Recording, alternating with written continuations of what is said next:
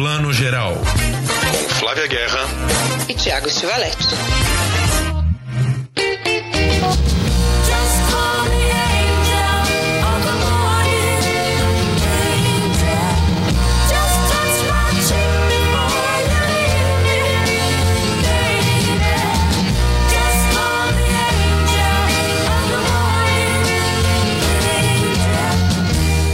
Boa tarde, boa noite. Você que está ouvindo o Plano Geral, seu podcast, videocast e sua casa de cinema, TV e tudo mais, né? Que rola nesse universo que a gente ama. Hoje a gente vai ter muita coisa boa aqui para conversar esse mês, né, Tiago? Esse segundo semestre, olha, dá assunto, viu? A gente vai falar de Camaleões, o filme novo do Benício Del Toro, a incrível história de Henry Sugar, mais um Wes Anderson aí. Como trabalha esse Wes Anderson, viu? Mais que a gente no segundo semestre. Tem também Festival do Rio, Mostra de São Paulo e uma conversa conversa super especial com o André Alves, que é escritor, pesquisador, psicanalista e um dos hosts, né, cofundador do podcast Vibes em Análise. Mas antes de mais nada, eu chamo aqui meu companheiro de todos os dias, noites, tardes, madrugadas. Bem-vindo, Tiago Chivalete. Bom dia, boa tarde, boa noite. Bom dia, boa tarde, boa noite, Flavinha, pessoal que nos vê aí no videocast, Wall Splash, podcast no Spotify, onde quer que seja. Pois é, menina, agora é o famoso mês que a gente começa a ficar louco, né?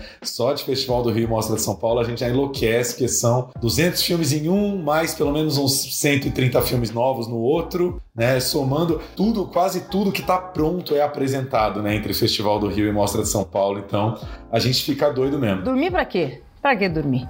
Não, não precisa. Muito Guaraná em pó. Olha, não falei, mas o André vai falar com a gente sobre o filme novo do Pedro Almodóvar, que se chama Estranha Forma de Vida. A gente esperou um pouquinho para falar dele, para conversar junto com o André, que é muito especial. Esse papo tá super bacana. É isso aí. O filme do Almodóvar ainda tá em cartaz nos cinemas, para quem quiser ver na telona. É um curta, tá, gente? Lembrando que é um curta de meia hora que ele fez aí é, com produção e patrocínio da Yves Saint Laurent. E já já, dia 20 de outubro, já tá no MUBI, né? É um lançamento exclusivo da MUBI. Dia 20 de outubro já dá para ver lá. Mas vamos começar pro Netflix, que a gente nem toda semana fala de Netflix aqui, né? mas recebemos o link de imprensa para ver antes mas na verdade já, já entrou para quem estiver vendo a gente, a gente na terça-feira. O filme já tá lá, já estreou. Um policial muito bacana. Fazia tempo que eu não via assim, filme policial raiz, mas uma história muito maravilhosa, né? Camaleões, em inglês Reptile, que é um nome ótimo, né? Réptil, com elencão, né, Flavinha? Benício Del Toro, Alicia Silverstone ressurgida aí direto dos anos 90,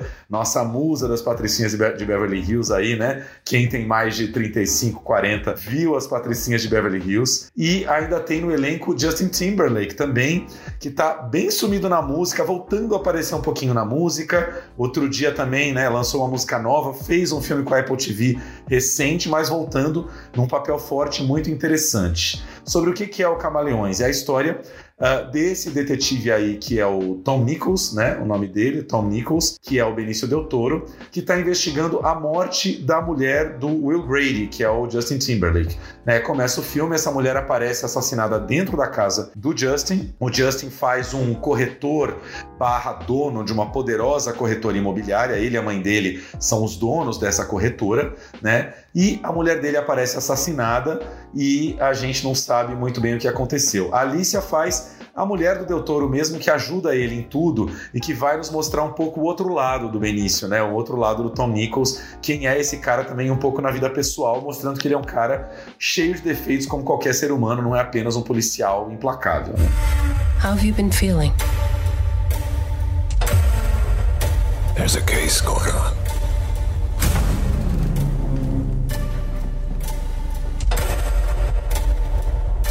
Real nightmare.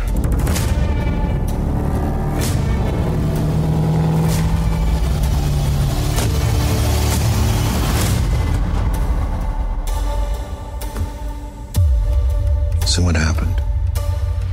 Interessantíssimo isso, né? Eu, eu, eu falo aqui abertamente, policial não é aquele meu gênero que até quando é ruim é bom. Eu não sou das loucas, eu gosto, assisto sempre, mas não sou assim, nossa, quero ver, não posso perder nenhum, né? Esse, esse é um policial que eu acho que ele se apoia muito na direção, né? No clima. Ele é bem contado, você apontou o roteiro para mim, né? Eu, eu, também acho, acho que o roteiro tá muito bem escrito, mas eu gostei da atmosfera, né? Que ele traz, assim, o tempo, o tempo que passa devagar, o clima, né? É, é um filme de clima. E o Benício nossa, ele traduz isso muito bem, né? Tudo é meio lento, meio estranho, né? Esse diretor chama Grant Singer, né? Que eu nunca tinha visto nada dele, pelo que eu entendi também, ele é o primeiro longa dele, né? Ele já escreveu, já foi assistente em outros projetos, né? Mas é o primeiro longa mesmo, né? O Grant Singer, ele é um super diretor de videoclipes. Ele tem, assim, videoclipes assinados com uma galera, com, é, com Lorde, com The Weeknd, com uma galera, toda a galera que bomba dos anos 2010 para cá, o Grant Singer já dirigiu o clipe, esse realmente é o primeiro longa dele como diretor. Ou seja, só nisso é, ah, é 6 de outubro que entra então, achei que era agora. É, engraçado, na, na, na, no e-mail da assessoria falava 29 de, de ser... É, não, é que o trailer tá com, esse, com essa data, ficou assim, mas é 29 sim, mas, tá Mas isso entrou já, né? É isso, eles anteciparam a estreia, legal. Mas voltando ao Grant Singer, eu achei que ele acaba tendo um pouco um, um, perfume assim de, de David Fincher, que o Fincher foi esse cara que era um super diretor de videoclipes, né? Fincher dirigiu clássico dos clássicos Vogue da Madonna, né? Entre muitos outros, dirigiu outros clipes da Madonna e tal. E, e depois, né, virou esse super diretor, inclusive de filmes policiais que a gente conhece tão bem. Mas eu achei a mesma coisa que você, achei que o filme tem um climão muito maravilhoso, tem cenas tensíssimas, tem muito silêncio, que é uma coisa que eu acho sempre muito bem-vinda no cinema, né? E é, achei interessante ver o Justin fazendo um papel já primeiro. Já o Justin indo para os 50 aí, fazendo um papel bem coxinha, bem Faria Limer, né?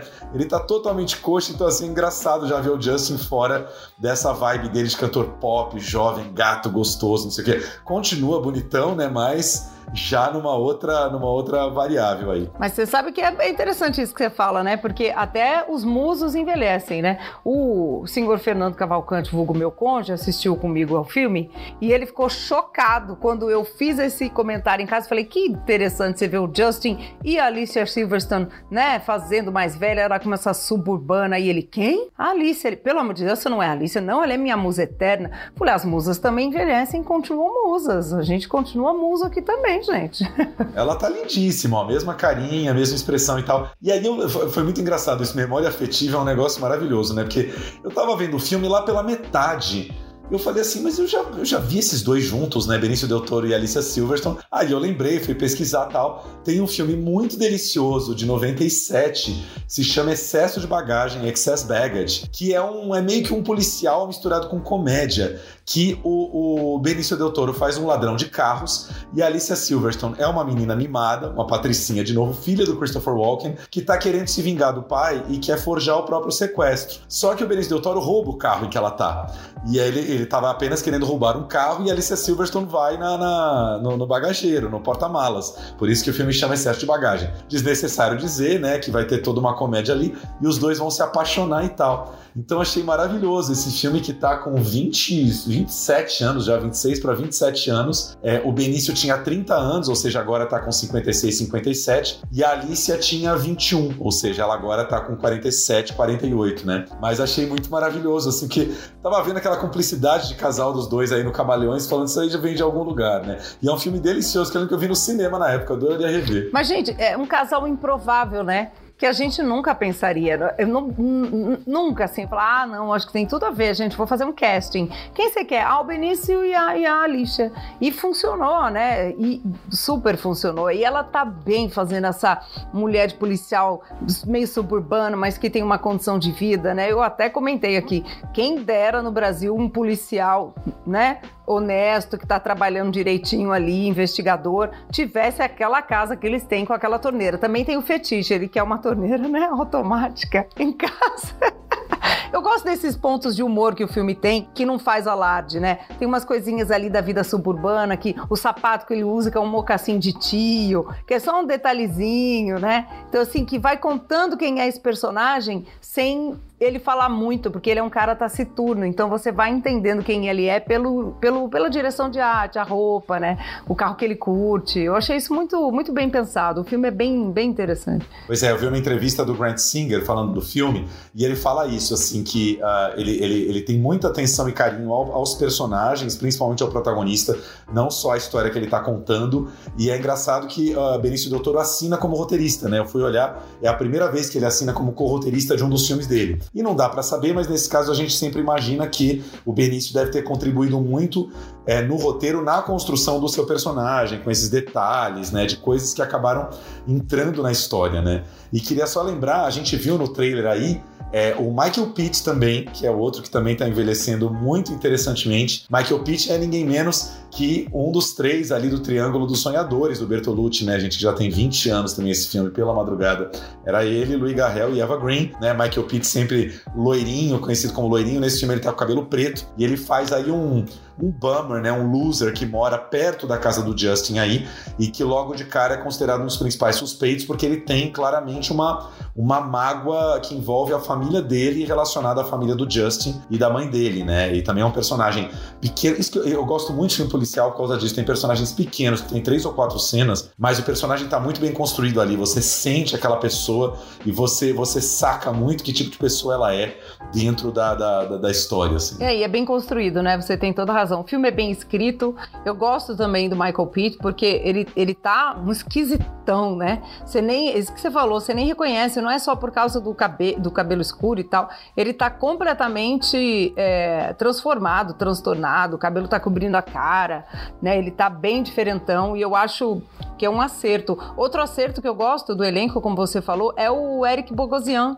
né? Que faz um tio da, da, da mulher, né? Da Alicia Silverstone, que deu uma grande ajuda para esse casal, né, do Benício com ela, e a gente vai entendendo, né, a força que ele tem como autoridade, porque ele é um oficial de patente maior ali nessa investigação, e também é um tio, né, tem uma figura paterna. Para quem não se lembra, ele é um, o senador do Succession, né, o, um dos senadores ali, o, um, um, um senador que tem um papel interessante, assim, que não tem muito tempo de tela, mas tem uma uma função né, do poder ali, poder democrático, né, um cara mais para frentex assim. Então esse elenco é interessante também, é bem, é bem, bem construído, né? Com certeza. Fica aí então nossa primeira dica, Camaleões, super filme policial aí, estreia na direção do Grant Singer, que ainda vai fazer muita coisa boa pela frente, com certeza. É, Alicia Silverstone, Benício Del Toro e Justin Timberlake. Justin Timberlake, engasguei no Justin aqui, com um super elenco. O Grant estava falando também na entrevista, perguntaram por que o título Né? Que em português ficou Camaleões. E ele falou que gosta muito de títulos com uma palavra só. E eu concordo com ele, acho que uma palavra só é sempre um negócio assim, pá, né? Forte. É, agora entender quem são esses répteis aí que se arrastam, esses camaleões que se adaptam. Eu gostei do nome em português também. Aí a gente deixa com vocês para assistir o filme. É, ele só dá uma chave na entrevista que é muito evidente que é os répteis trocam de pele, né? E a gente vai ter muitos personagens aí no filme, como todo bom policial, em que os personagens trocam de pele, você acha que é uma coisa é outra. O assassino ou assassina é totalmente inesperado, né, Flavinha? E tem que estar tá muito ligado no final, porque você pesca o assassino ou assassina por um detalhe. Então é, é cara, é um super roteiro, né? E essa coisa de trocar de pele tem uma cena em que tem uma pele lá de um réptil que o réptil deixou ali para trás, né? Uma coisinha ali. bem legal, bem bacana. I walked in the front door. I called out for her. Hello? No answer. And then what?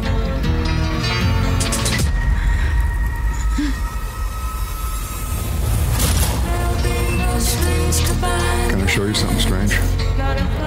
Ow! That's a bite. It was the dentals that got Ted Bundy. Is there anyone you can think of who might have done this? A few nights ago, this guy showed up at my house, acting strange. Strange in what way?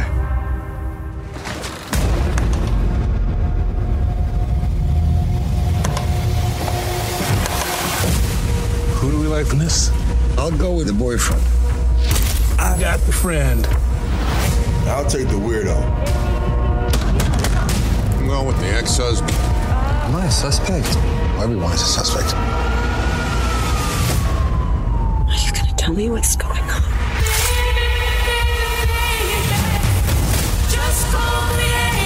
You gotta think about your future. You can't be a cop forever. Can you keep a secret? Vamos falar mais de Netflix. Hoje a gente está também num dia de grandes diretores dirigindo seus curtas-metragens, né? Vamos falar daqui a pouquinho do Estranha Forma de Vida com o André Alves, né? Que é o novo filme do Almodóvar, que é um curta-metragem. E vamos falar um pouquinho também de Wes Anderson, que não para, né? Produz aí, tá numa, num ritmo meio Woody Allen aí, né? Um longa tá por ano. pagar a hipoteca, né, da casa. Pois tá é, gente, um longa por ano e agora também curtas. Acabou de produzir simplesmente quatro curtas-metragens para Netflix. Foram lançados todos na semana passada, quarta, quinta, sexta, sábado, né? É, começando aí por a, a, incrível história de Henry Sugar, é isso? É isso mesmo, né? Um nome né, grandão, assim, literário, né? Que é inspirado no, no universo do Roald Dahl, né? Um super autor aí de A Fantástica Fábrica de Chocolates, né? Grande, grande autor. E é um dos contos, né? Acho que são um dos contos. Por isso que é mais curto também. E o filme estreou no Festival de Veneza. Ele passou fora de competição, né? Uma, essas pré-estreias de luxo, assim, que tem. O Wes Anderson, né, gente? Faz qualquer coisa, a gente põe lá no, na programação. E ele deu uma masterclass também em Veneza, que foi super concorrida. Então ele aproveitou a viagem para para falar do cinema dele, do, do jeito dele. Quem gosta, se eu não me engano, está no YouTube de, do Festival de Veneza. Então, quem manja aí do inglês e quer assistir e ama o cinema do Wes Anderson, é um diretor que vale a pena entender sobre o cinema dele, né? Porque ele tem uma assinatura muito clara, nem sabendo que é dele, se você assistir, você sabe, ou é uma cópia muito bem feita. E esse acho que ele repete isso, né, Tiago? Ainda que eu acho que, não por acaso, é muito literário mesmo, né? A história que a gente vê, ela é contada mesmo em off, como num texto, né, de um narrador aí do, do desse livro, né, desse conto, né? Você gostou? Eu, eu curti esse formato, do, do, pelo menos achei bacana. Pois é, você que fez esse comentário ontem, né, que, que o Wes Anderson, a gente anda bem cansado dele nos longos, longas, né? Porque é sempre o mesmo estilo, a mesma coisa. Tem uma coisa que me cansa demais no Wes Anderson, que assim, os filmes parece que tem duas dimensões, né? Tem muito aquela coisa do personagem chapado que não está interagindo, os personagens estão interagindo entre si, eles estão o tempo inteiro para a câmera, cada vez mais, e isso acaba dando um efeito de, de papel mesmo, de página de livro, que me cansa um pouco, porque eu acho que o cinema é tão 3D, né? É interessante quando o diretor explora espaço 3D, que essa coisa dele chapada num longa-metragem fica cansativo. No curta, nem tanto, né? Você fez esse comentário, acho que no curta tá mais bem-vindo. Porque na história do Henry Sugar, ele tá contando aí, é um, do, um dos contos clássicos do Roald Dahl, né? É, o Henry Sugar é vivido aí pelo Benedict Cumberbatch, né? Uh, Oscar, ganhou Oscar já o Benedict, agora fiquei na dúvida. O jogo da imitação, ele foi indicado, mas não lembro agora se ele eu, ganhou. Peraí que eu vou dar um, dar um, vou consultar os universitários. Tá, tá sempre ali rondando o Oscar, mas não lembro se ganhou não. E, e aí a história desse cara que é um grande jogador, né? Um 7-1, um cara que, que, que, ganha a vida jogando.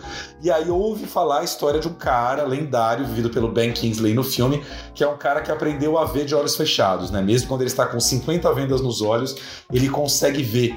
E aí ele explica no filme como ele aprendeu a ver. E o Harry Sugar quer aprender isso para maus motivos, né? Para enriquecer, para jogar no cassino vendo a carta dos outros, né? Jogando blackjack ali, vendo a carta dos outros para ganhar no jogo de pôquer ou no que quer que seja. E aí, cara, isso que você falou é ultra literário, né? É, é, é diálogo atrás de diálogo. Parece que todos os diálogos do conto estão lá. A narração também pesadíssima, né? É uma coisa engraçada, por exemplo, uma coisa que o cinema português faz muito, né? Muita narração, muita verborragia, muita gente falando. E aí, quando o americano vai fazer, fica até mais pesado pesado que o português, porque o português ainda tem um ritmo mais cadente, tem uma lentidão. O americano, quando vai fazer, é pau, pau, pau, né? Um negócio assim que você fala, meu Deus, você não tira o olho da legenda, é difícil você olhar pra tela, assim, se você quer acompanhar tudo. Né? É verdade, foi a única coisa que me incomodou nesse filme, e aí eu vi lá em Veneza, naquela correria de sempre, e eu disse exatamente isso, que eu queria rever quando estreasse com calma. Dá vontade até de ralentar a velocidade, né? Que daqui o povo em geral avança, eu quero diminuir e curtir o texto texto, né? E ver, e ver o cenário, porque o cenário é lindo, é rico. E tem uma hora que ele entra nessa biblioteca, né? Onde ele descobre esse livro. É um lugar lindo, maravilhoso, uma direção de arte estupenda. Queria para mim essa biblioteca. Então, assim, é um filme que enche os olhos, ao mesmo tempo dá, dá um pouquinho dessa ansiedade, porque como ele vai passando, no streaming em casa tem dessas vantagens, né? Você pode voltar, ver de novo a cena que você quer ver e tal tem, tem, tem esse universo aí que eu acho interessante. Eu gostei, eu concordo com o que eu mesma disse, e você comentou também, que no curta não cansa. No curta eu acho que é o tempo ideal. Eu concordo com o que eu mesma disse, foi maravilhoso. Que bom, né? Que bom, não estamos ainda na, na esquizofrenia, na dissociação. Ainda não tô no filme lá do o Fragmentado. Ainda não, gente. Por enquanto, ainda não tô. Ainda... Exato. This could change my life. An extraordinary thing happened. All at once, he sees through his own skin. Like an x ray, only better, he sees everything. Henry was now almost certainly capable of making money faster than any other person in the entire world. Interesting.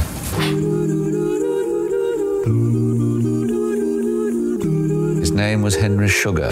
I think people ought to know a bit about what he has done for the world.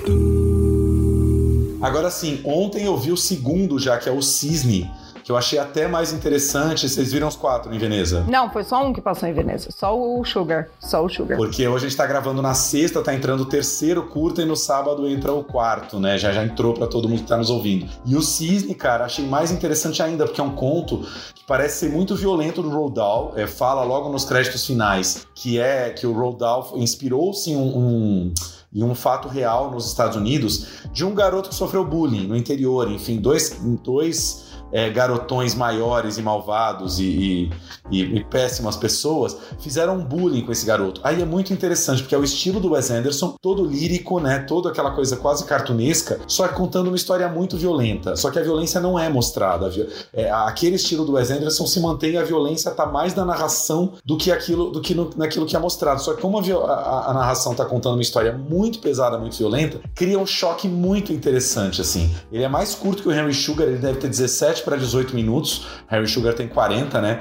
Mas eu achei interessantérrimo, assim. É, não. Eu quero ver, vou assistir direitinho. Vamos assistir e aí você vai completando. Acho que nesse formato é super interessante de ler, ler os contos, né? Ir, ir aproveitando. E o Wes Anderson faz isso muito bem. Aliás, voltando aqui, o Benedict Cumberbatch perdeu o Oscar em 2022 pelo Ataque dos Cães. Lembra que todo mundo achou que era muito merecido ele levar pro Will Smith, né? No episódio do Tapão. E aí foi muito injusto, porque eu acho que esse ele merecia, né? Eu acho que esse era o Oscar mais merecido dele. Não é Doutor Estranho, não vai ser esse do Wes Anderson.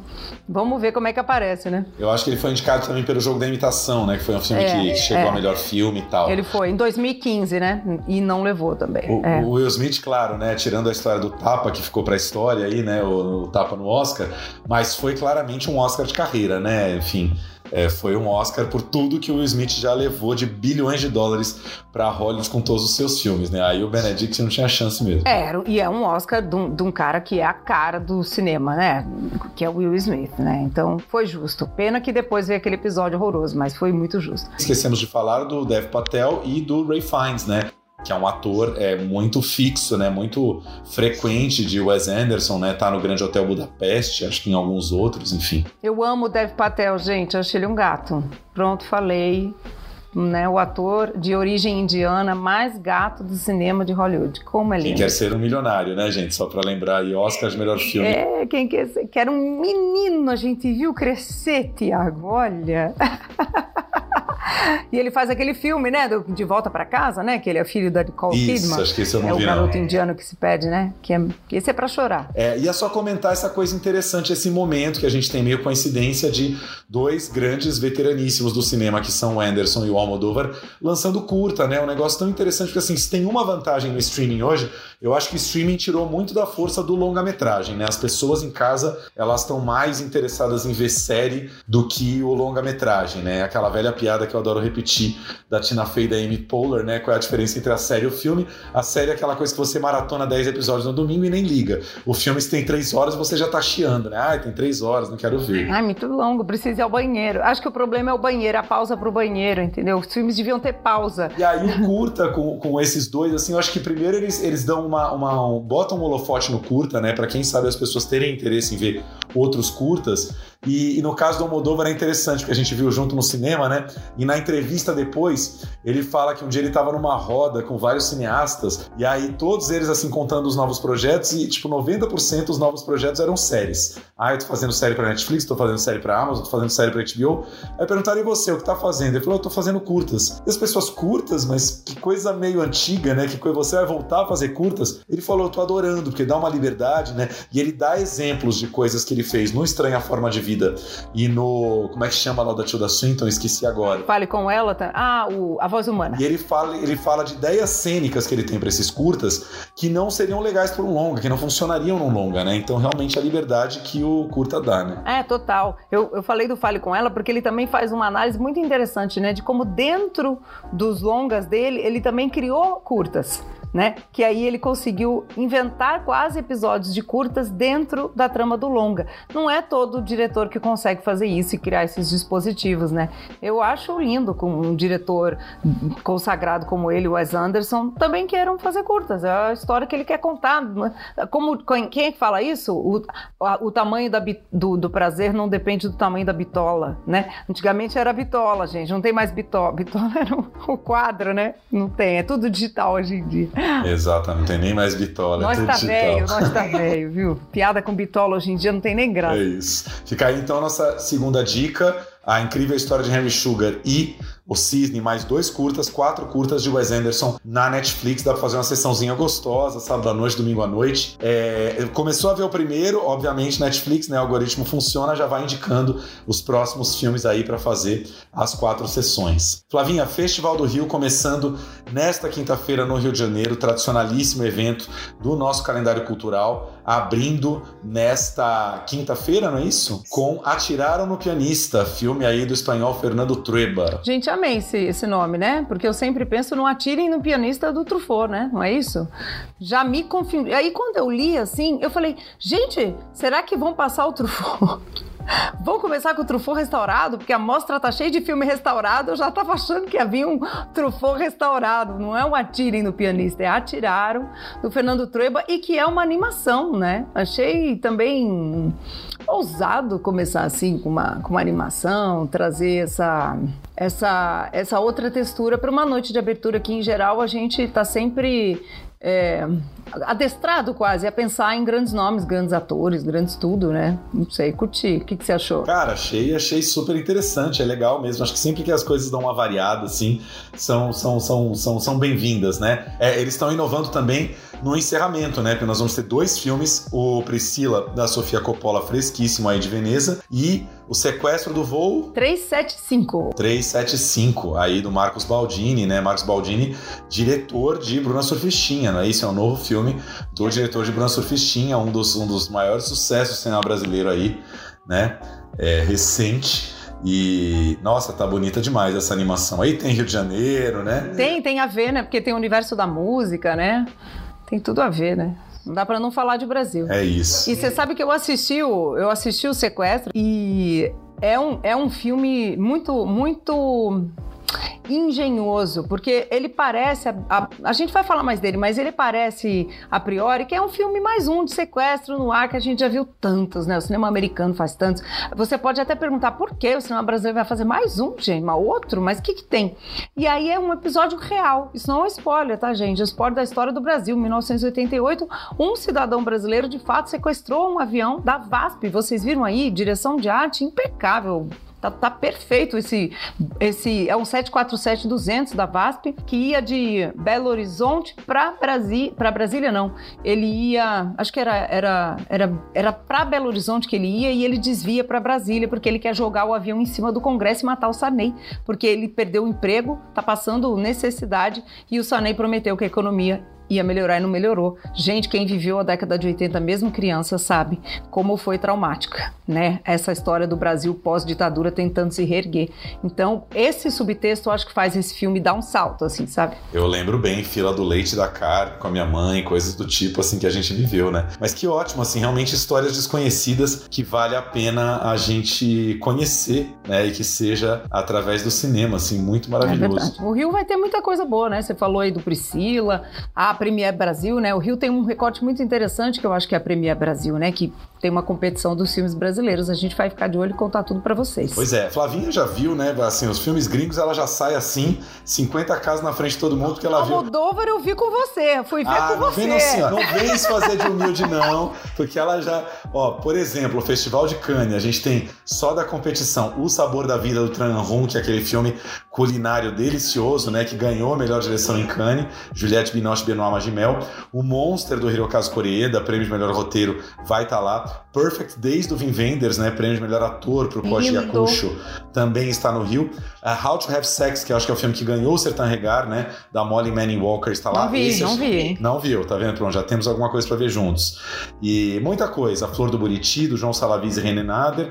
E de Berlim, a gente tem aí filmes menos bombados, menos pop, mas que vale muito a pena, como Mal Viver do João Canijo, né? Urso de Prata em Berlim, filme de cinema português que infelizmente a gente acaba só vendo uh, nos, nos festivais né? E o Vilarejo Eleco, da Tatiana Ruesso, né? Uma super diretora aí, direto da sessão Amo. Encounters de Berlim. Amo. E muitas outras coisas. Esse eu não vi já amei, hein? Já amei. Ela que fez o o, como é o nome desse filme em português? Ela ganhou o prêmio na Sertã Regar. É Filhas do Fogo, que eu acho maravilhosa. Que mulher, que incrível. E o Pobres Criaturas, né? Você que me contou que eu não estava nem atenta, que acabou de ganhar a Veneza, vem fresquinho aí pro Festival do Rio, gente. Quem tiver, não perca. Pois é, Festival de Veneza, então já tem pelo menos dois grandes aí, o Pobres Criaturas Leão de Ouro e Priscila da Sofia Coppola, que obviamente vai ter né, lançamento no Brasil, mas quem tiver ansioso já para ver né, a Priscila da Sofia Coppola, a Sofia é uma diretora né, que tem fãs assim é, no mundo inteiro, né, no Brasil bastante, então vale a pena. E aí, só falando rapidinho aqui, a Mostra de São Paulo também já está anunciando, né, alguns dos seus, dos seus filmes aí para a sua 47 edição, que começa no dia 19 de outubro, né? Já temos alguns filminhos bem bacanas anunciados, entre eles Uh, o About Dry Grasses, do Nuri Bilge Ceylan, que é um diretor turco que a gente adora, né? Vale muito a pena, já está anunciado aí, que mais? A gente tem o, o, Dinheiro Fácil, né? Que eu vi que a mostra é, anunciou, colocou no seu último post lá da mostra. Eu fui até correr atrás do trailer porque eu tô super curiosa para assistir esse filme. Legal demais. How much did we make today? Five million. How much did we lose today? A billion. You got rich dudes pissing in their pants right now.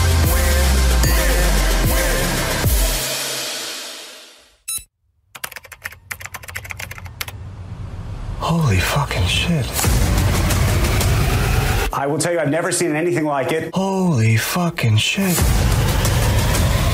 Is the craziest I think I've ever seen. Everything okay? 11 fucking million dollars. What are you gonna do? Get a Ferrari? What the fuck? Oh, language. The baby's here. Ooh. Yo, what up, everybody? Roy and Kitty here. I'm gonna pick a stock and talk about why I think it's interesting, and that stock is GameStop. I love this guy.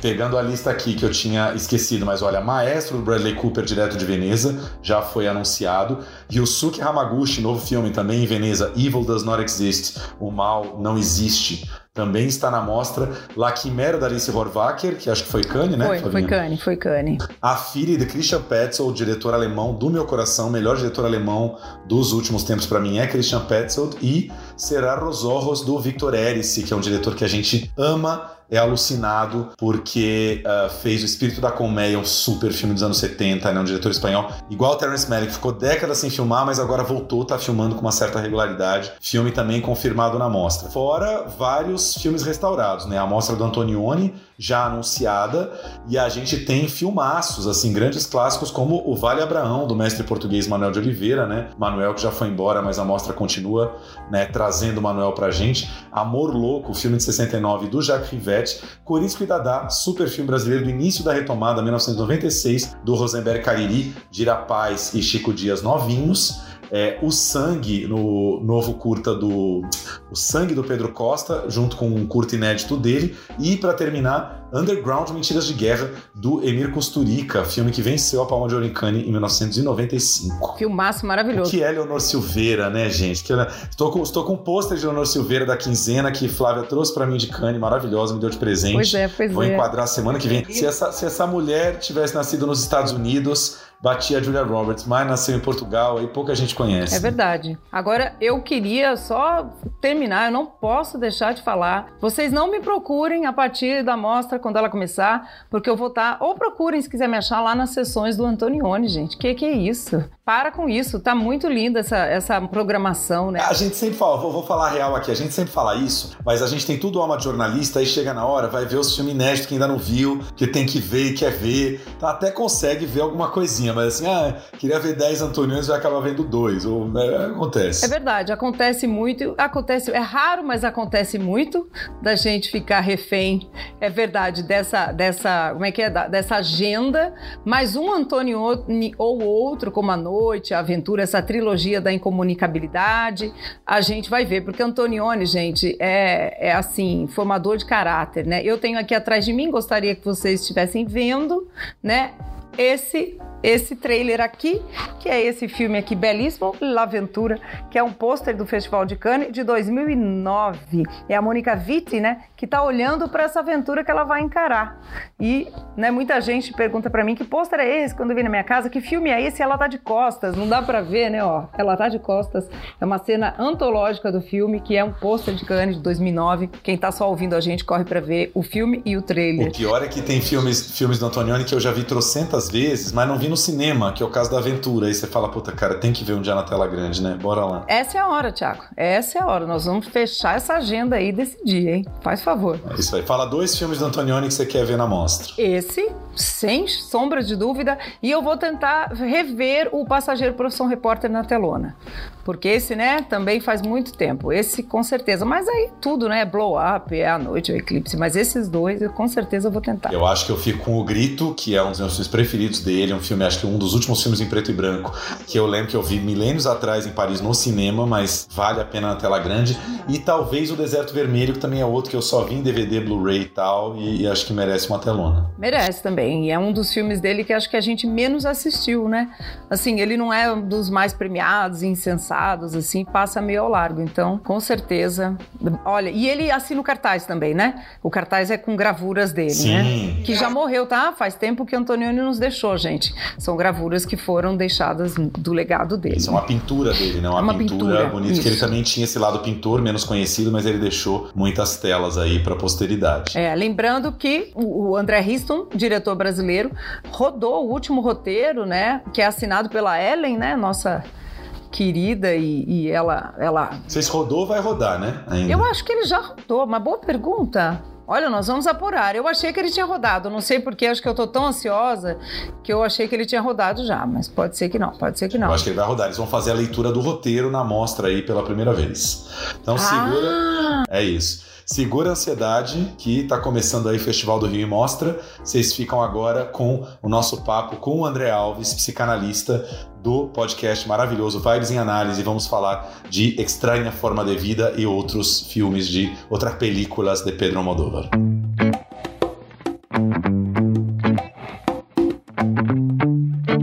Plano Geral agora tem o prazer de trazer o André Alves, psicanalista, pesquisador, autor de livros, autor de um podcast que a gente ama, que é o Vibes em Análise. Ouvimos sempre um olhar psicanalítico muito interessante sobre várias questões da vida moderna. Fez um debate outro dia com a Flavinha de um filme francês que nós adoramos, né, Flavinha? Como é que chama? A Noite. A Noite. A noite Gente, a... Isso, a noite do dia 12. A noite do dia 12, exatamente.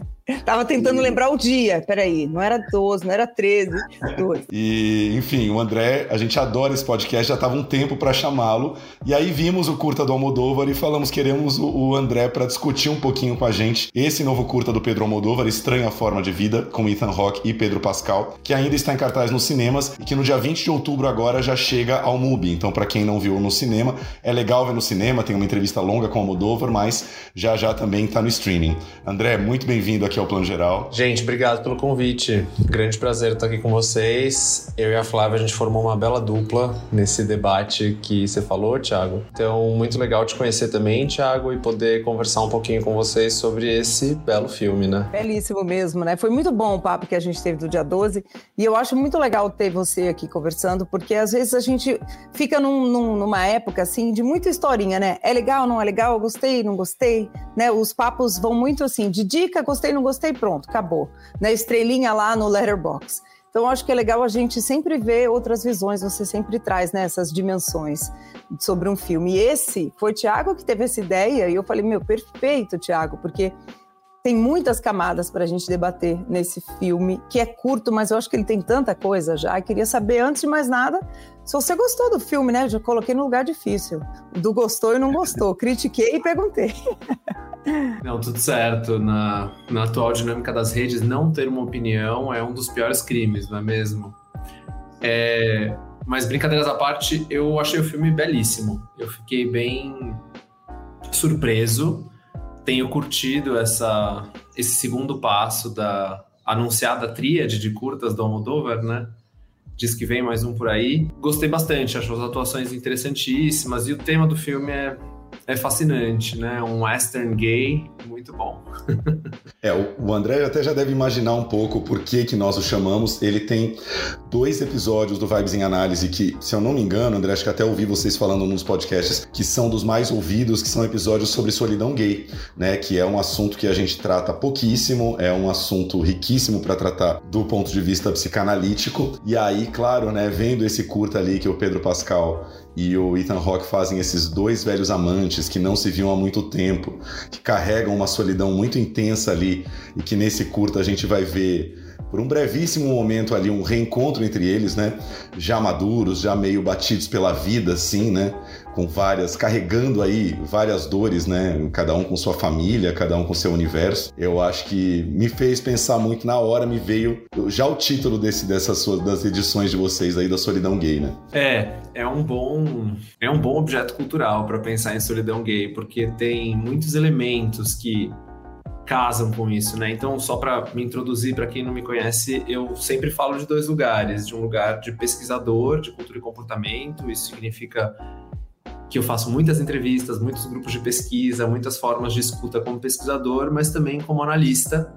E aí estou falando dos pacientes, mas também dos seminários clínicos, das supervisões, enfim, de todos os dispositivos que um analista geralmente lança a mão.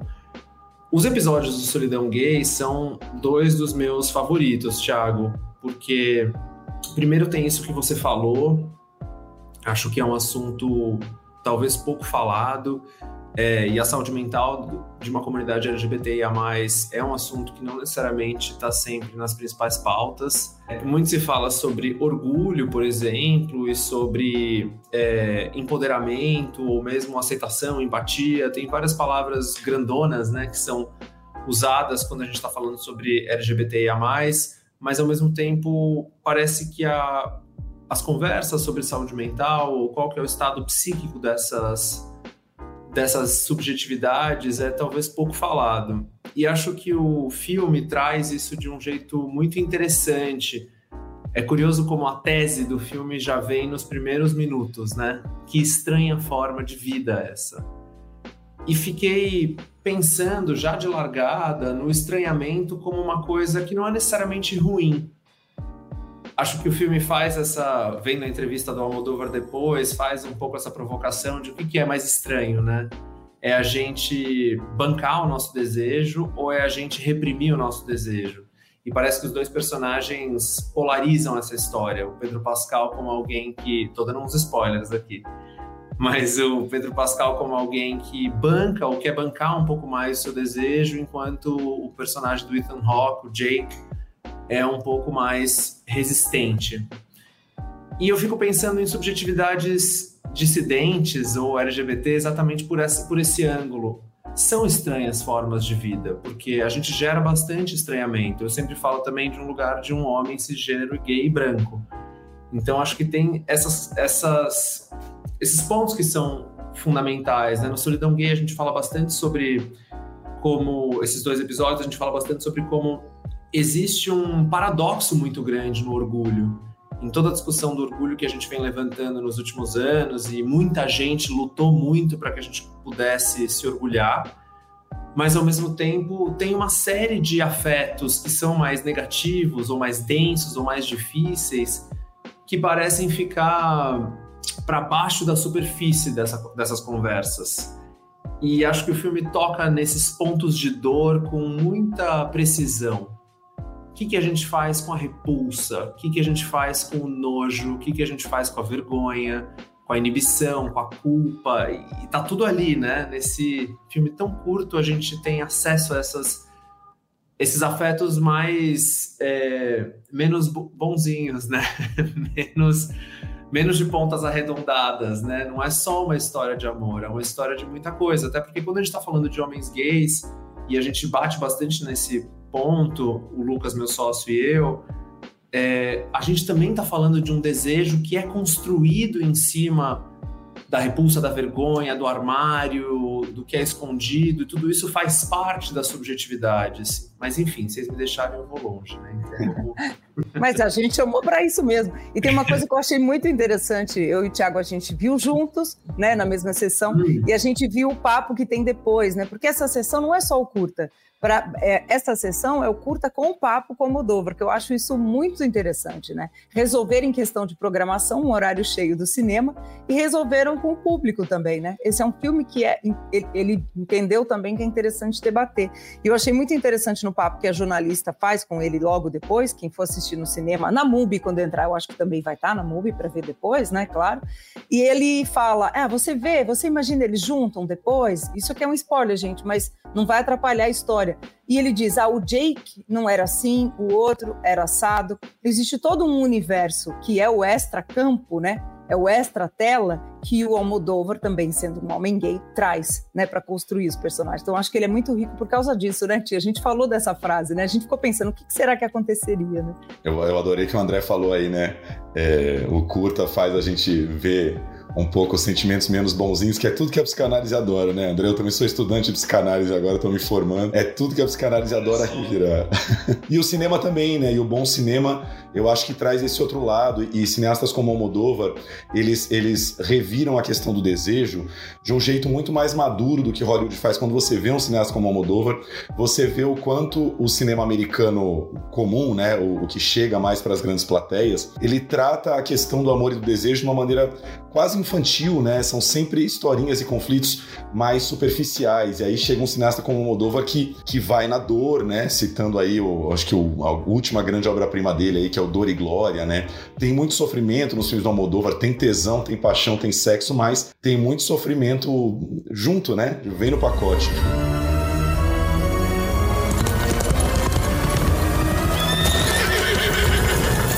She was a whore, father.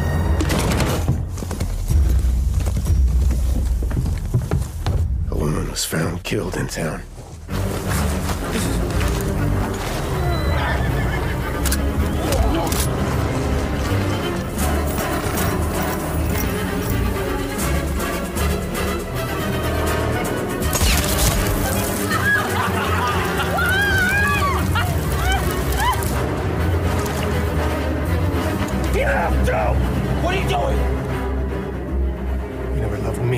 Loved anyone in your life. Don't say that.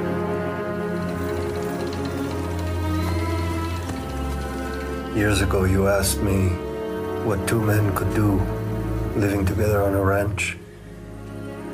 I'll answer you now. Não, perfeito. Se a gente vai falar de dor, aí bom, bom a psicanálise é o campo, né? É bom exatamente por isso, né? Porque a gente consegue entrar em contato e aí talvez o Almodóvar seja um dos meus favoritos também.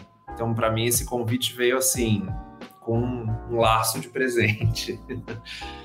Mas eu penso também, Tiago, que tem uma grande tem vários debates acontecendo na psicanálise hoje, e um deles é exatamente como é que a gente pensa questões de gênero, é, questões de sexualidade, a partir da teoria de gênero e dos estudos queer.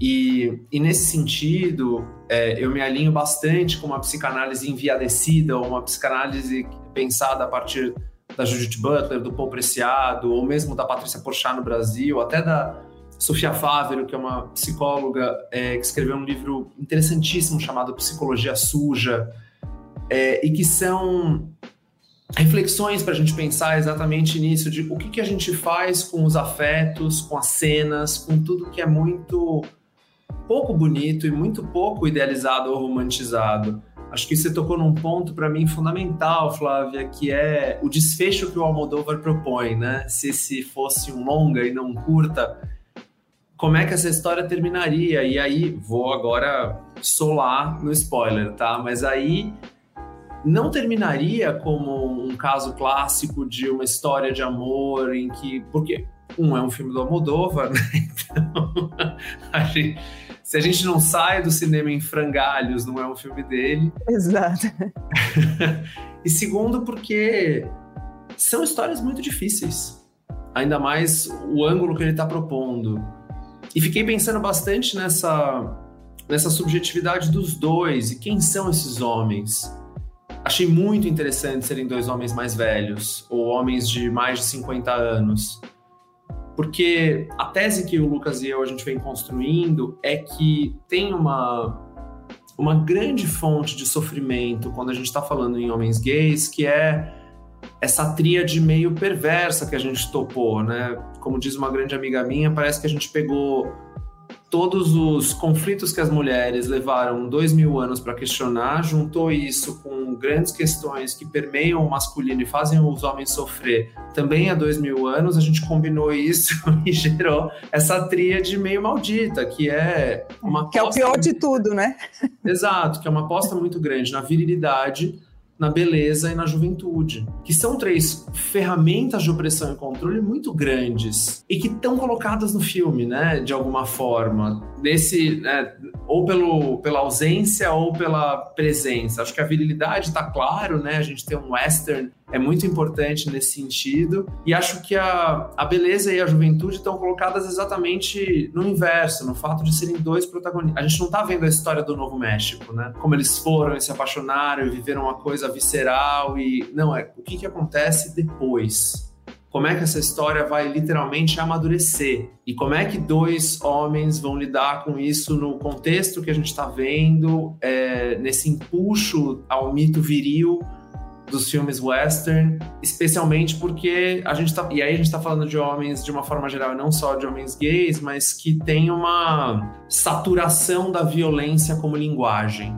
Eu venho falando bastante isso, falei do Ken da Barbie, falei de vários personagens, o próprio Carmy de O Urso, que eu vi que vocês analisaram recentemente, são personagens que ilustram muito bem como talvez um dos maiores imperativos do masculino ainda seja não que homem não chora, mas que homem não fala. As clínicas estão cheias de homens que têm uma dificuldade muito grande de falar de si, de dizer de si e, consequentemente, de cuidar de si. Onde é que isso está muito bem representado no filme? Bom, o Jake, né?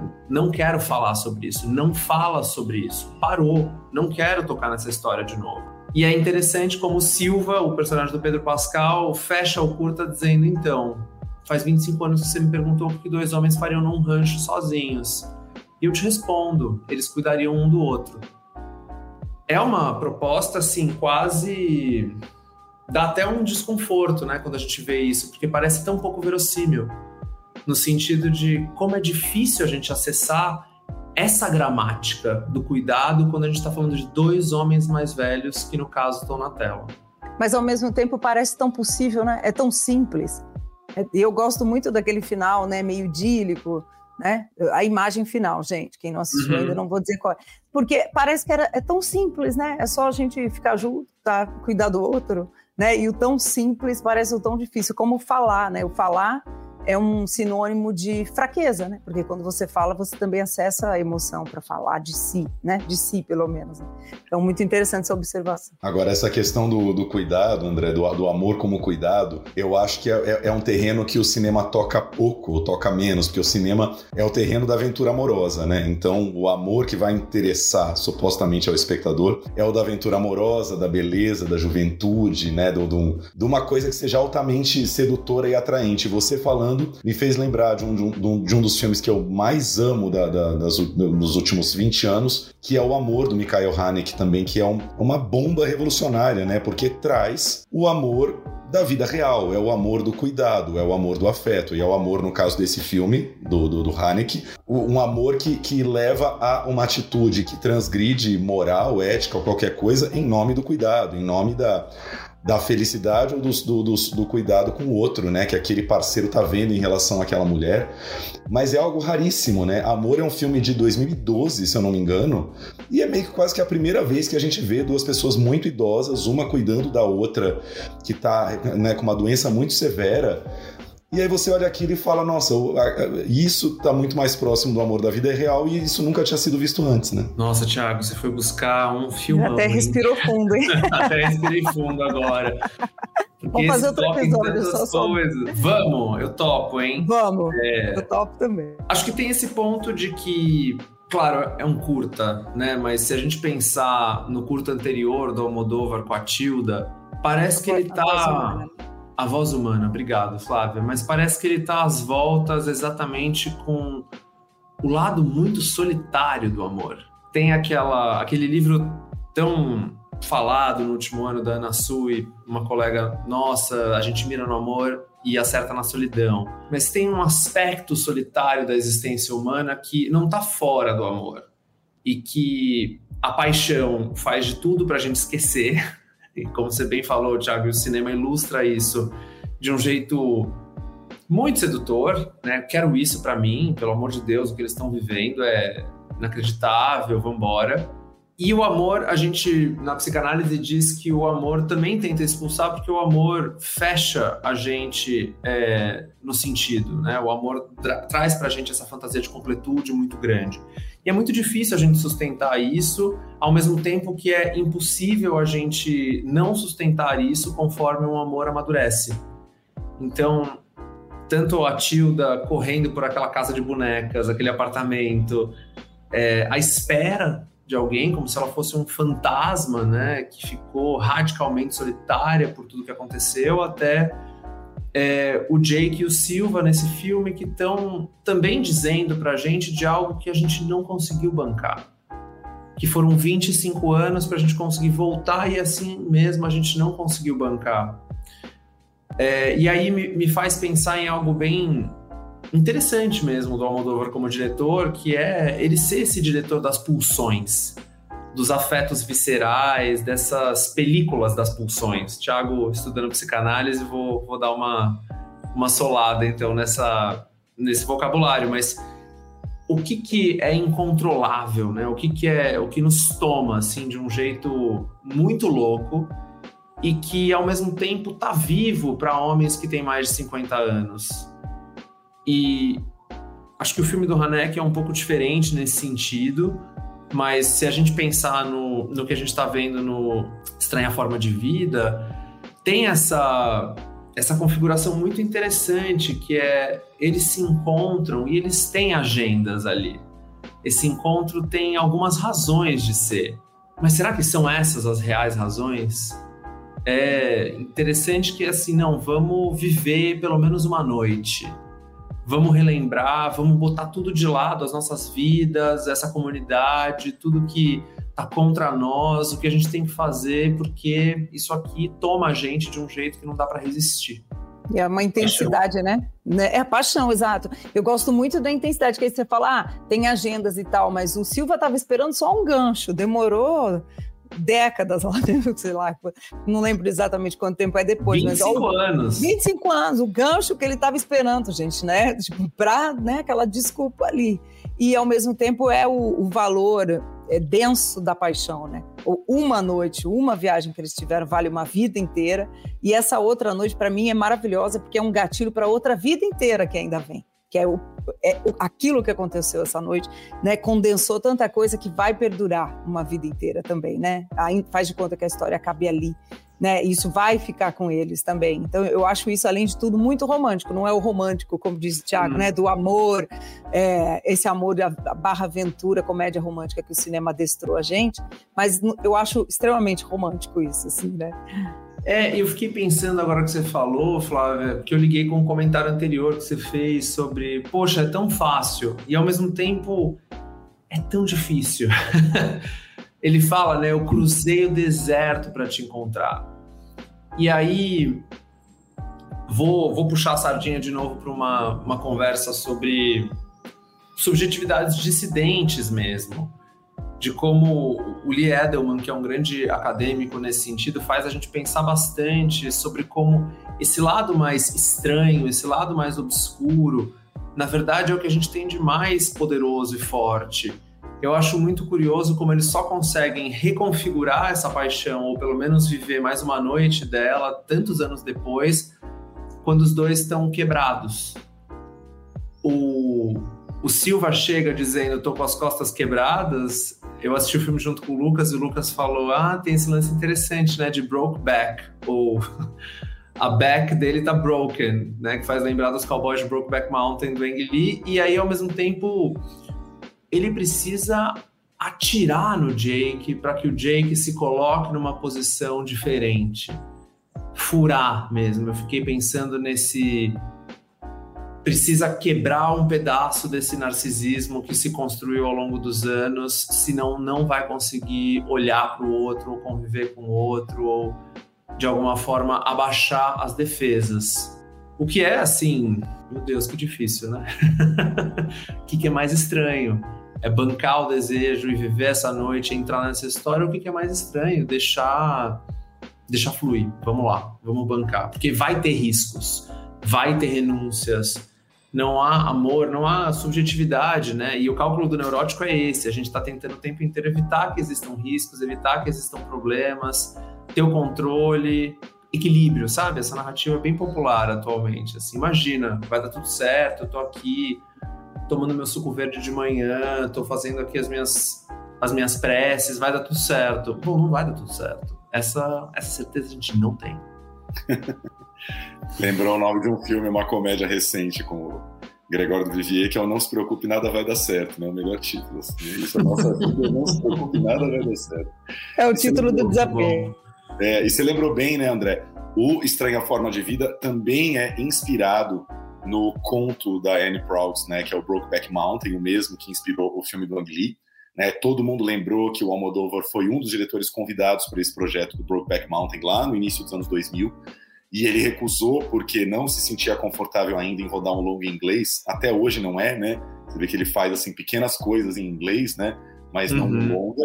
E, e, tem tudo a ver com ele, a coisa do não, não é não é gratuito, a coisa do Brokeback, né? O Almodóvar é um é um homem que sofre de dores, de problemas na coluna fortíssimos, já passou por várias cirurgias, é o tema do Dor e Glória. E aí eu puxo o gancho para falar da idade do Almodóvar, que a gente, eu fui olhar agora, fiquei até chocado, achei que ele era um pouco mais jovem, mas ele está com 74 anos, ou seja, ele já está entre os 70 e os 80. E eu acho que desde o Tudo Sobre Minha Mãe, muito de leve ali na figura daquele pai trans, que também já é um pai de, de mais de 40 anos, é, sofrendo ali com uma homossexualidade tardia, fale com ela, mais acentuado, a partir dali, nessa fase dele, ele começa a olhar uh, o homem gay já de um, outro lugar de idade também, né? De, de, uma outra fase de vida, porque a primeira fase da carreira dele, ele jovem, movida madrilenha e tudo isso é marcada por esse furor da juventude gay, dos corpos lindos, tal, que nunca vão abandonar o cinema dele. Mas uh, ele agora está num lugar já de talvez mais ali da solidão gay, né? De um homem mais solitário. O Dor e Glória é primoroso em relação a isso, né? A gente está acompanhando a a solidão desse homem, a dor física desse homem, tentando pegar a glória dele de carreira e fazer disso algo que o carregue, né, nesse, nesse num certo final de vida, enfim.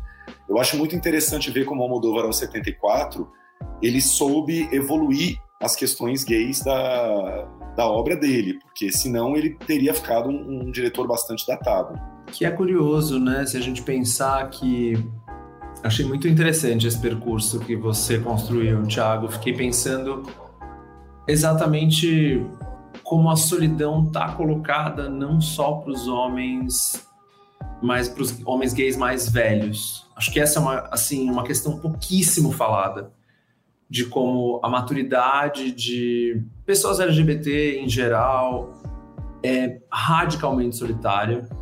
É, e aí estamos falando da solidão claro, definindo um pouco de solidão, né? Mas a solidão tem um pedaço que é inerente à existência e a gente gosta de chamar de solitude, gostar da própria companhia. É, mas, de novo, isso não significa que a solidão também não tem uma grande parcela de desamparo. A questão da solidão, nessa era da solidão, como a gente vem vivendo e vem escutando muita gente falar e estudar isso, né? A solidão como algo da ordem de um rebaixamento das relações ou alguma coisa nas relações muito falha e que a gente vai tendo cada vez mais sujeitos com uma grande dificuldade de experimentar intimidade. Curiosamente ou não, isso está muito posicionado entre os homens. É, isso é dado, tem muitos estudos sendo feitos sobre como uh, você tem uma parcela muito grande dos homens que, por exemplo, não tem nenhum amigo.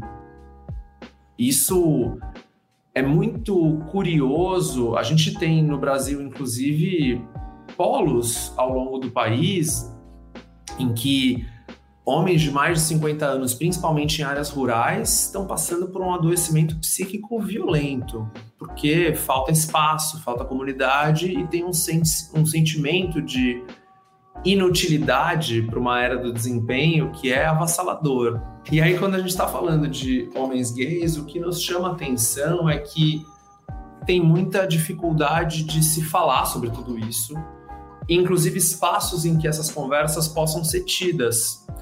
Tem uma experiência que foi bem curiosa que a gente passou, a gente foi assistir A Herança, uh, aquela peça também idealizada e atuada pelo Bruno Fagundes, em que é um texto né, de, de um escritor estadunidense, mas enfim. E é uma peça que faz a gente pensar bastante sobre que herança é essa, né?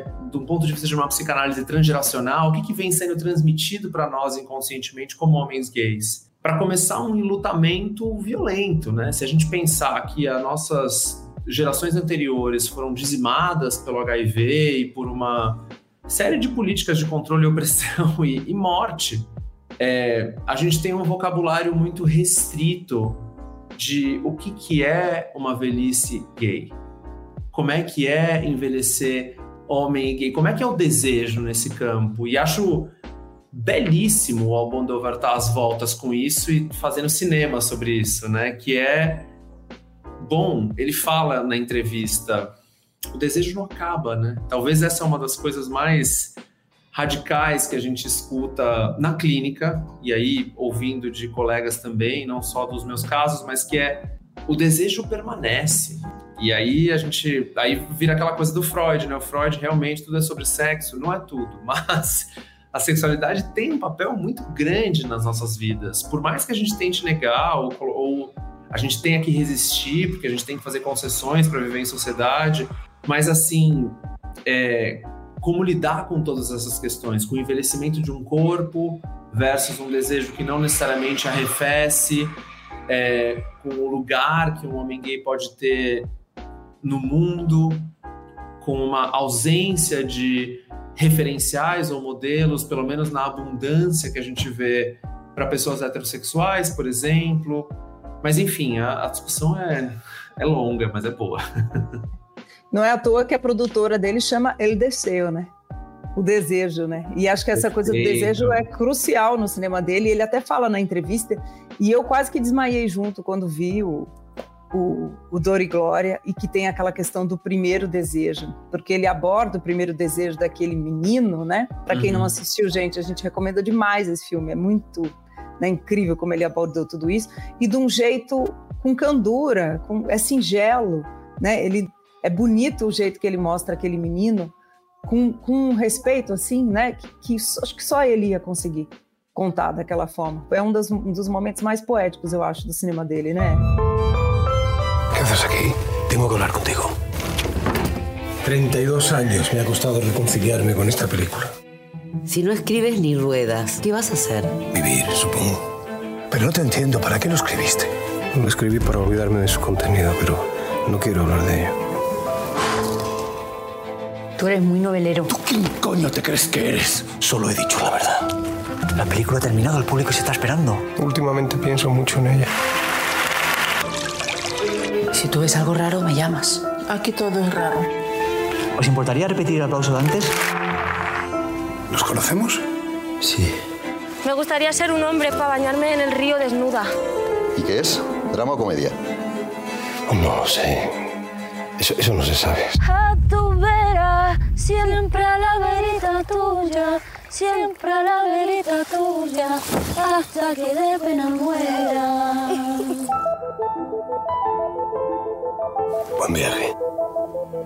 Muchas gracias por venir, de verdad. deixar a dica aqui, porque eu, ouvindo o André falou, falar, me lembrou desse outro filme. Não vamos, não vamos nem entrar nesse assunto que vai mais meia hora.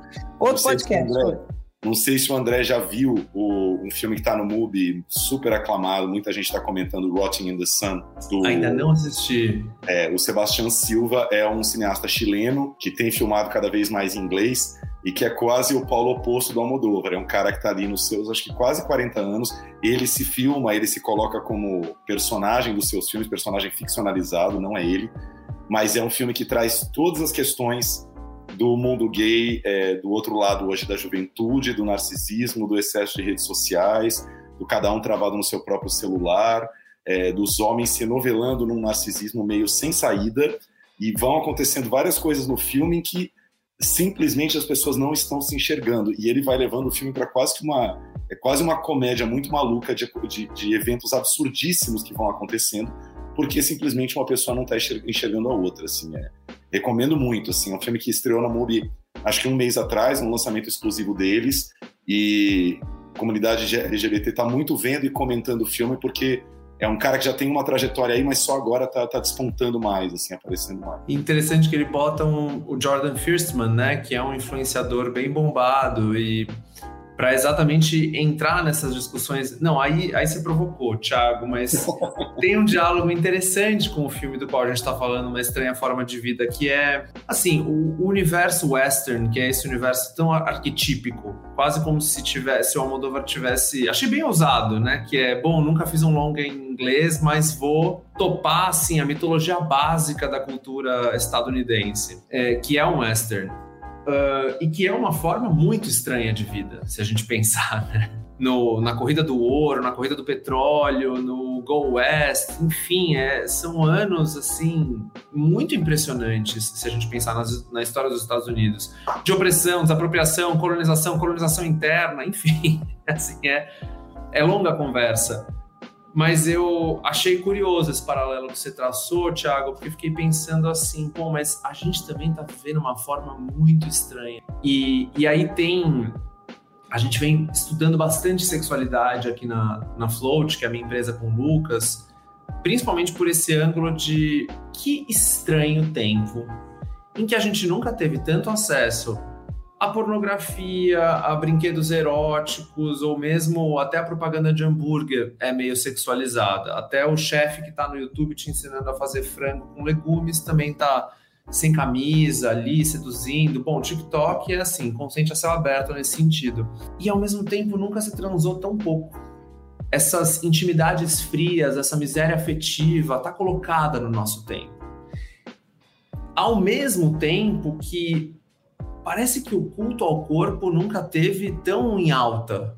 Por mais que a gente fale sobre bem-estar e wellness e toda essa história e sentir-se bem, e tem uma discussão muito grande sobre diferentes tipos de corpos ou quais corpos importam, é, puxando o título do clássico livro da Judith Butler, ao mesmo tempo tem um enaltecimento muito grande da forma perfeita, do corpo perfeito, do corpo que é hipersexualizado como produto mas não necessariamente o corpo na sua dimensão sexual. Tem um texto de uma, de uma crítica de estudo da cultura que eu gosto bastante, que ela fala assim: ah, parece que todo mundo. É, everybody's hot, but no one is horny. É todo mundo muito sexy, mas ninguém tá com muito tesão. Ninguém tá transando muito. E aí é é curioso a gente pensar em sexualidades serializadas, em que o outro é tratado como objeto. Isso é o que chega na clínica, assim. Eu faço praticamente uma clínica da solidão gay. É, tenho muitos pacientes que estão implicados nessa conversa e escuto muitos casos sobre isso. É, porque, enfim, estamos todos. Eu estou como, como sujeito também, não estou me colocando fora do debate, não. Vou sair do lugar de analista um pouquinho. É, que é como é que a gente dá conta de tudo isso? E aí, de novo, eu acho radical e muito interessante a gente assistir um filme sobre dois homens gays que não têm o corpo ideal, perfeito, maravilhoso, mas que são corpos sexualizados e que são corpos que têm desejo e que o tesão tá correndo solto, mas que ao mesmo tempo também estão enfrentando dilemas semelhantes, né? Porque esse assim, eu sei um pouco do Rotting the Sun, eu não assisti ainda, mas que é um pouco assim, o tempo que a gente vive produz esse narcisismo das grandes indiferenças, parafraseando Freud, em que a gente parece tá tendo muita dificuldade de olhar para o outro como um outro, não como objeto, e bancar algumas relações e algumas vulnerabilidades das relações, que é algo que a gente vê no Estranha Forma de Vida. Né? Você falou que não são corpos perfeitos, mas ainda assim é o Ethan Rock e o Pedro Pascal. Você vê que o cinema não larga o osso, né? ah, é, claro, não, assim. São dois gatos, né? Vamos combinar. né? Olha, o, o cara que tá envelhecendo é o Antônio Bandeiras. Então, assim, o cinema não consegue tanto assim. Mas aí é o Almodova, reais, né? Que não é bobo, né, gente? O Almodova com seu casting não é nada bobo. Né? É, assim, ainda são homens cisgênero padrão que nunca discutiram abertamente a sua sexualidade, né? Que são, que fazem um queerbaiting violento, enfim, aí dá pra. Aí eu, assim, não, não me provoquem, Thiago. Não me provoquem. André, o papo tá maravilhoso, mas a gente vai ter que encerrar por uma questão de tempo. Para encerrar, Flavinho, eu vou propor do André falar assim um filme do coração dele do Almodóvar e se você quiser se lembrar agora de cabeça alguma cena, a Flávia já, já citou uma das minhas favoritas recentes, que é a cena do menino no Dor e Glória, mas enfim, um filme e uma cena de Almodóvar que você ama. Agora você me pegou, hein, Thiago? Essa você podia ter me contado antes, que eu ia Não, nessa. um filme, então, pode ser só um filme, não não. Tô brincando. É, ó, dele eu gosto de muita coisa. Eu gosto de Atami, eu gosto de Labirinto das Paixões, mas acho que pra gente ficar, inclusive, na temática, o Má Educação é um filme que mexeu muito comigo e mexe até hoje. Eu assisti ele ano passado de novo e fiquei pensando demais como tem ali muita coisa. Então, acho que esses são. E aí tem uma, uma cena que me vem à cabeça sempre, que é a, quando um dos garotos de má educação tá no cinema se masturbando, se eu não me engano, né? Que é uma cena muito interessante sobre um assunto que eu jurei que eu não ia falar a respeito, mas eu vou ter que falar, que é a curiosidade sexual infantil. Isso é uma das coisas mais radicais que o Freud propôs há 130 anos atrás. Há uma curiosidade infantil nas crianças. O que uma educação nos mostra é a gravidade do que, que alguns adultos fazem com essa curiosidade infantil. Essa é uma grande questão. Mas esse é um assunto polemicíssimo para o tempo que a gente está vivendo. E aí tem outro filme que está na MUBI, vou, vou fazer o merchan aqui rapidinho, que é Close, e que é um filme que faz a gente Chorar, né? Como diz a, aquela música sertaneja, é um daqueles filmes que, no mesmo lugar que nos promete o céu, nos tira o chão, né? Faz a gente morrer, né? É isso que esse filme Exato. faz.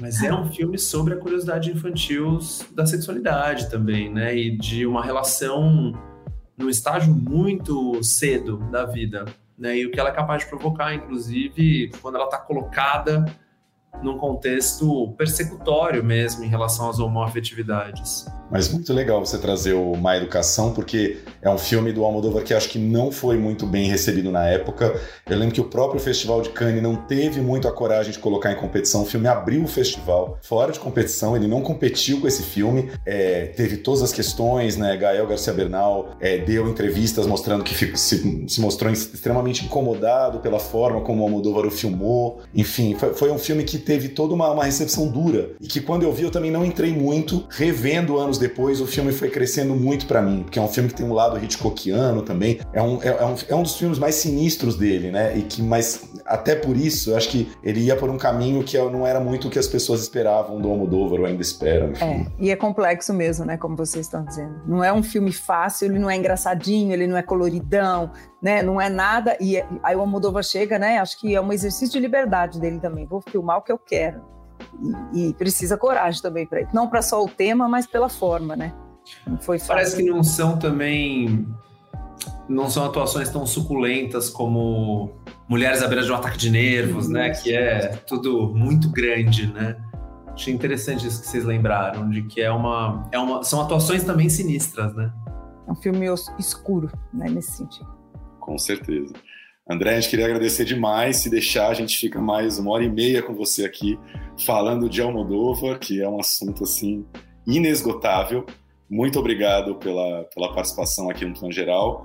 Boa sorte, cada vez mais público aí. Fica de novo a nossa dica aqui: Vibes em Análise em todas as plataformas, né? Spotify, Deezer, tudo. Amazon Music, Castbox, Google Podcasts, Apple Podcasts, tá em É todos isso. os lugares. Vai lá, dá uma olhada grande no índice, que assim, algum tema, pelo menos dois ou três temas, vão interessar vocês ali para começar a ouvir e descobrir o podcast. Obrigado, É isso aí. Gisela. E fica aqui o Thiago. convite para outros papos, viu? Já, já vamos, Vamos pegar Flávia, você. você já sacou que eu aceito, né? A gente se Pronto, conheceu então. faz pouco tempo e já tô aqui de novo. Então, Ah, mas já foi obrigado. paixão, já foi. Vamos marcar. Obrigado pelo convite, Thiago e Beijo, Flávia. valeu. Muito legal o trabalho. Que bom estar com vocês. Até a próxima. Um beijo. A gente volta semana que vem.